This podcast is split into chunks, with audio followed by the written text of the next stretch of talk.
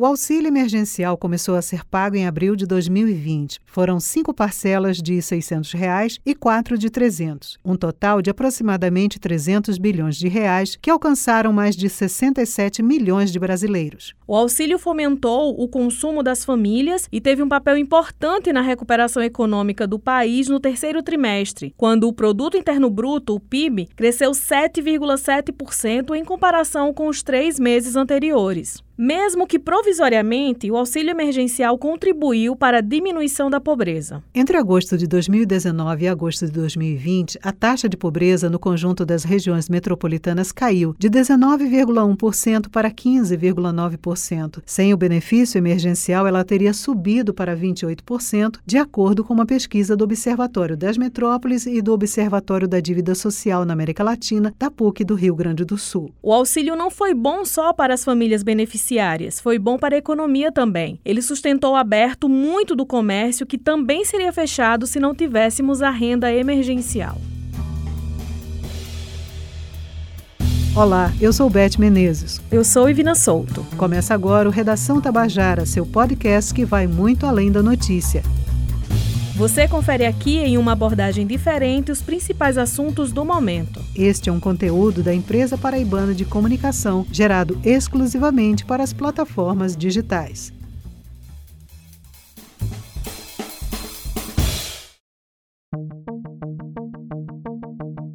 A falta de emprego e o fim do auxílio emergencial compõem a fórmula que levou milhões de brasileiros a caírem em situação de extrema pobreza no começo de 2021, segundo especialistas em economia e transferência de renda. De acordo com uma pesquisa do especialista em política social Vinícius Botelho, publicada pelo Instituto Brasileiro de Economia da Fundação Getúlio Vargas, a pobreza extrema neste ano de 2021 pode ser maior do que a verificada no país antes da Covid-19. Nesse cenário, o número total de pessoas na extrema pobreza chegaria a 17,3 milhões em 2021, segundo os conceitos da Pesquisa Nacional por Amostra de Domicílios, a PNAD contínua, do Instituto Brasileiro de Geografia e Estatísticas, o IBGE. O aumento levaria o país ao pior patamar de pobreza desde o início da pesquisa, em 2012. Sobre isso, a nossa repórter Raio Miranda conversou com o professor doutor em ciência política e coordenador do mestrado em gestão pública e cooperação internacional, Tiago Lima. Professor, seja muito bem-vindo a mais um episódio do nosso podcast Redação Tabajara. O que é e quais são as características da fome coletiva?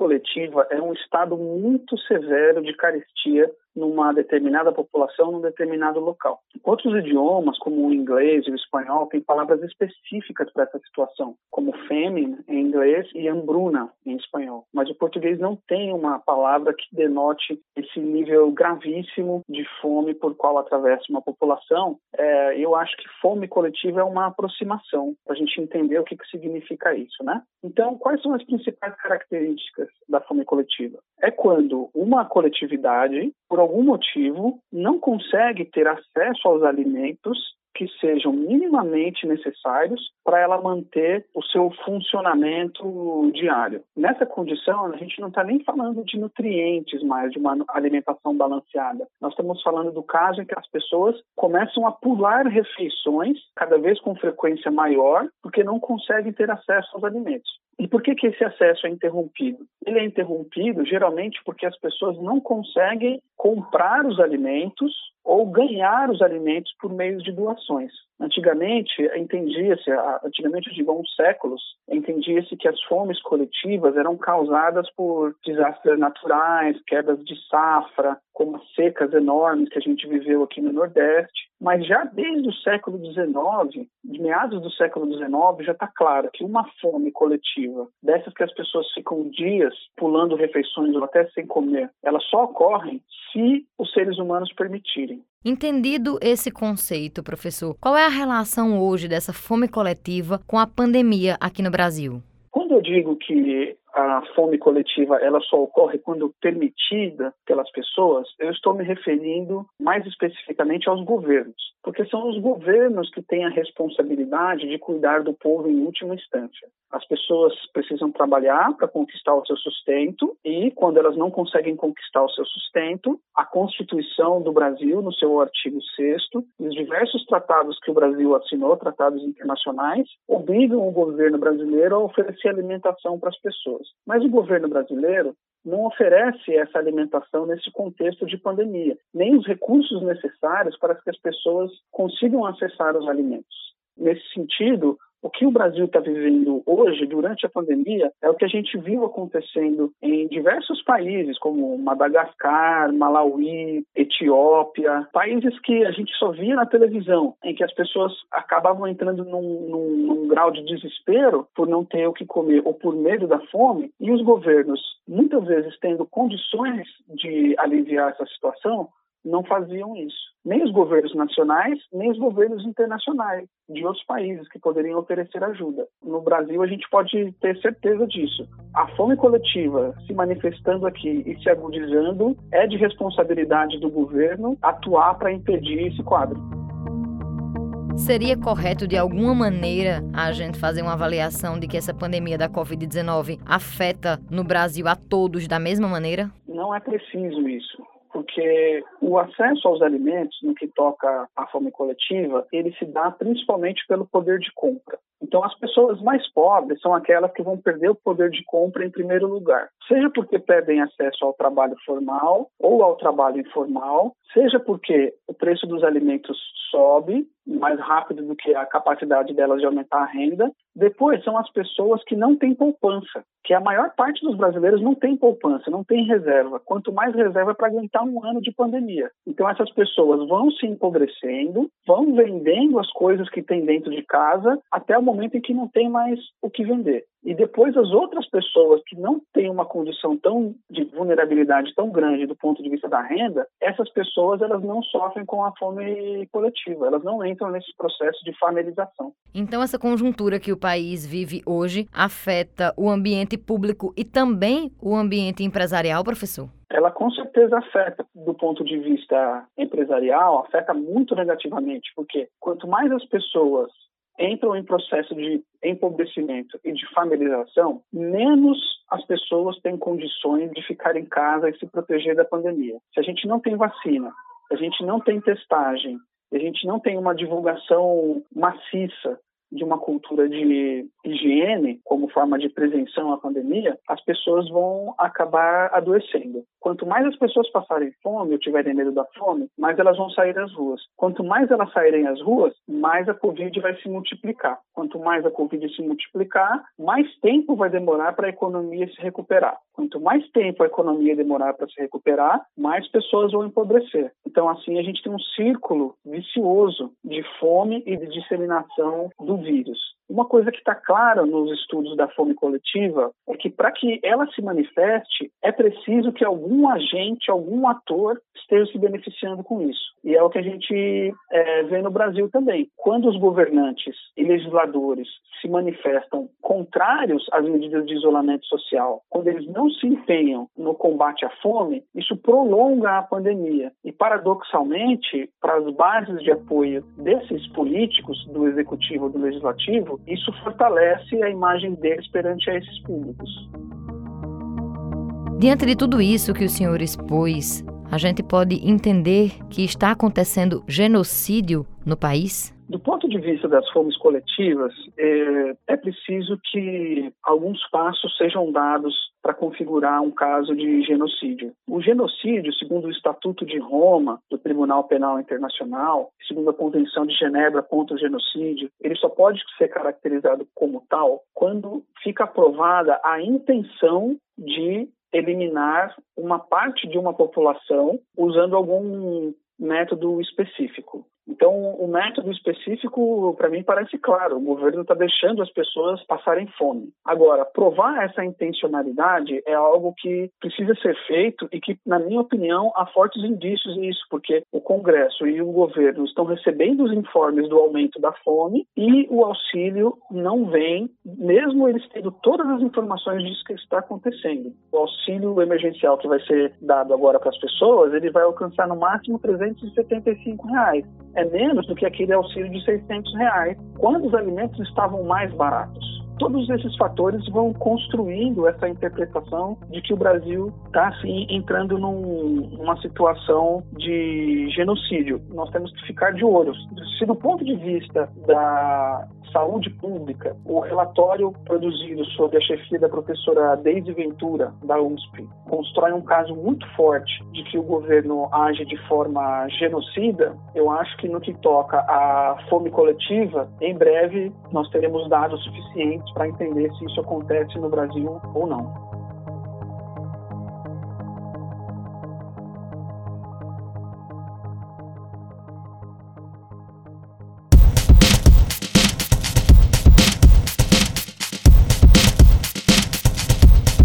A desigualdade no Brasil se agravou com a pandemia, pois esta, ao chegar, já encontrou um Brasil marcado pelo aprofundamento da desigualdade social.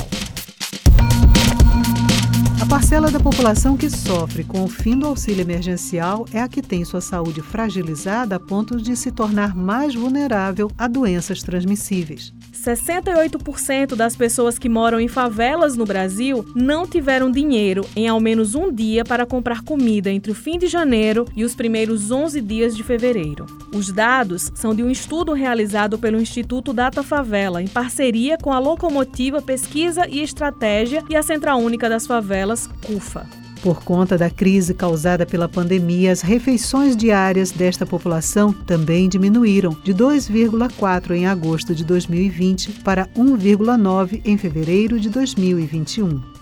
Olha, é um cenário bastante preocupante, né? Sempre teve desigualdade no Brasil, muita gente vivia em situação vulnerável, mas essas pessoas ainda tinham possibilidade de mobilidade, de promover algum tipo de atividade que gerasse trabalho e renda. E hoje em dia isso é, é cada vez menos possível, né? A repórter Camila Alves conversou com Kaline Lima, coordenadora da CUFA na Paraíba, para entender um pouco dessa realidade desde algumas funções que as pessoas desempenhavam e que hoje não são mais prioridades e, portanto, são menos oportunidades de geração de renda, a própria mobilidade mesmo, as condições que a gente tem. Cada vez mais o preço dos alimentos nos mercados são maiores e o poder aquisitivo menor. Então, a gente tem visto um agravamento dessa vulnerabilidade de forma muito preocupante e, sobretudo, atingindo aquela estrutura familiar onde a mãe ela é a provedora, é uma mãe solo e ela é responsável pelo cuidado dos filhos e das pessoas mais idosas e acamadas.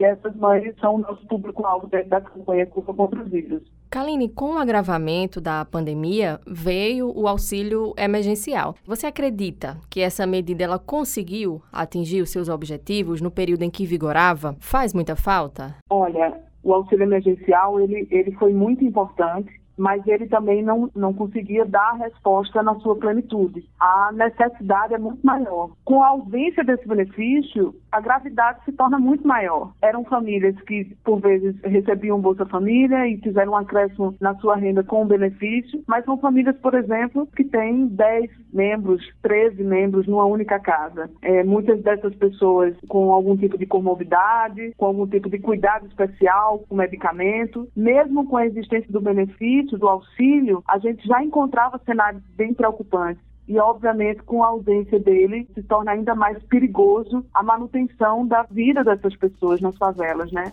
Todos os esforços, nesse momento, devem estar concentrados na garantia dos direitos básicos de alimentação, sobrevivência e de saúde.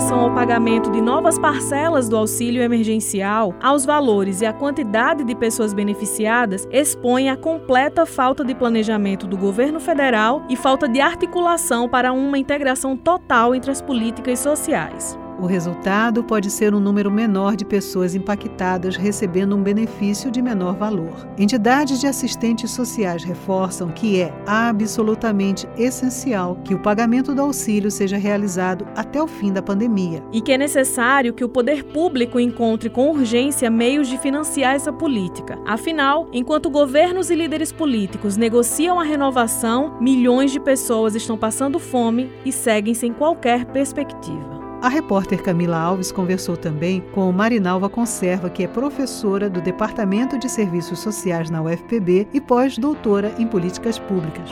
Vamos ouvir. Então, professora, primeiro eu gostaria de perguntar, a gente sabe que a questão da fome, ela não é nova no Brasil, então historicamente como é essa trajetória para que a gente possa entender melhor? A fome é um fenômeno, né, produzido socialmente, portanto, o seu enfrentamento ele é um ato político, né? No Brasil, a fome está estruturalmente relacionada à distribuição da terra, por exemplo, à reforma agrária, porque o pequeno produtor é quem coloca o prato de comida na mesa dos brasileiros. Cerca de 70% da comida dos nossos alimentos vem do pequeno produtor. Então, não há escassez de alimentos.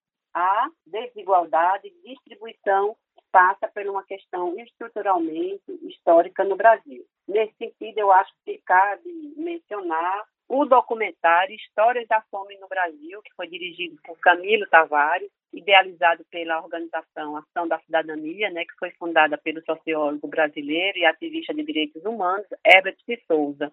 Então, esse documentário traz exatamente essa trajetória da fome no Brasil, né? E até a saída do mapa da fome em 2014, divulgado pela ONU. Então, o filme apresenta o trabalho de pessoas ao longo da história, traz a questão da pauta e da agenda política da luta contra a fome e da agenda por políticas públicas que atendessem as populações mais atingidas pela fome, que foi uma agenda que foi apregoada por Josué de Castro, outro nordestino importante, nessa luta. Professora, aproveitando a senhora falou dessa agenda de políticas públicas para combater a fome que precisa ser colocada em pauta, então qual é o papel do poder público nessa luta contra a fome, nessa melhor distribuição de renda? E aí eu já aproveito também para perguntar se esse papel, na sua opinião, tem sido cumprido. Então, a primeira coisa que eu acho importante é a gente contextualizar é que acabar com a pobreza em todas as suas formas e dimensões, em todos os lugares, é o objetivo 1 um do desenvolvimento sustentável da Agenda 2030, da qual o Brasil é signatário acabar com a fome está relacionada à erradicação da pobreza e da extrema pobreza. E a extrema pobreza está diretamente relacionada ao enfrentamento das desigualdades. Até 2014, o Brasil foi exitoso ao sair do mapa da fome. O contexto, a partir de 2016, principalmente 2017, traz outras questões importantes que a gente pode trazer é, ao longo da entrevista no âmbito nacional e o papel do poder público nesse fim. Eu acho que a fome é um fenômeno produzido socialmente, precisa de enfrentamento numa agenda política, até porque a segurança alimentar é um direito básico do ser humano, é um direito social que está na, na nossa Constituição, no seu artigo 6 brasileiro, né? o direito à segurança à alimentação, o direito à segurança alimentar. O Brasil está estruturalmente invocado e convocado a enfrentar esse problema. O Brasil tem produzido riqueza, o problema está na distribuição dessa riqueza, do acesso ao alimento, do acesso à água, do acesso ao trabalho, do acesso ao emprego. Então, as desigualdades elas se alimentam né, destas diferenças e dessas discrepâncias. Então, a fome, a pobreza, está relacionada à questão das injustiças, das iniquidades e de uma falta de vontade política de vencer. Se o Brasil já conseguiu vencer, podemos avançar. Nós somos a oitava economia do mundo. É desumano ainda estar lutando para acabar com a fome. É claro que a gente está num contexto de pandemia e essa lógica perversa da pandemia empurra o Brasil novamente para o mapa da fome. Esse é o medo real e concreto, mas é possível vencê-lo se tivermos atitude política e valorizarmos e reforçarmos, por exemplo, o Sistema Único de Assistência Social,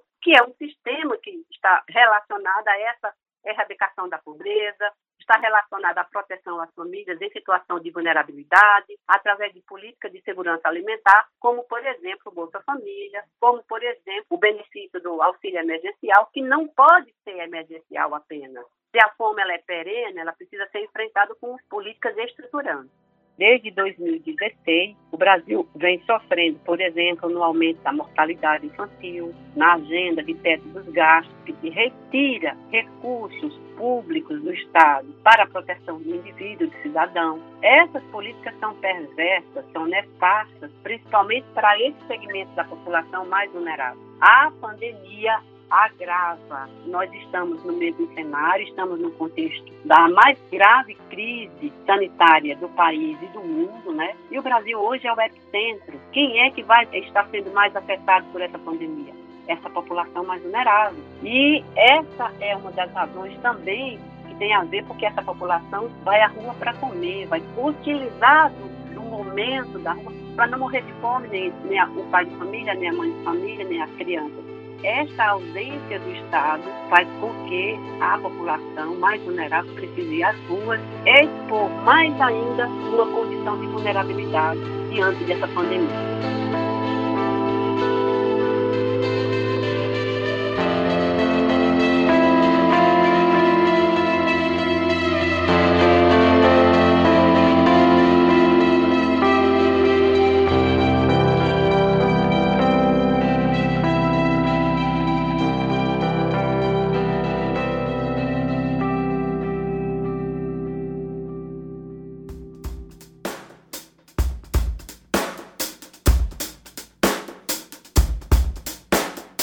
Chegamos ao final deste episódio e você pode estar se perguntando como posso ajudar de maneira mais prática. Separamos uma lista de algumas ONGs e grupos que vêm se esforçando para travar essa batalha e, com sua ajuda, eles podem fazer mais. A Coalizão Negra por Direitos, em parceria com a Anistia Internacional, Ação Brasileira de Combate à Desigualdade e outros, lançaram a campanha Tem Gente com Fome. São mais de 222 mil famílias mapeadas em situação de vulnerabilidade em todo o Brasil. Outra iniciativa é da ONG Gerando Falcões, do estado de São Paulo. A organização lançou a campanha Corona no Paredão, que pretende converter as doações em cestas básicas digitais. O restante da lista, bem como os links para as iniciativas já citadas, se encontram na descrição deste episódio.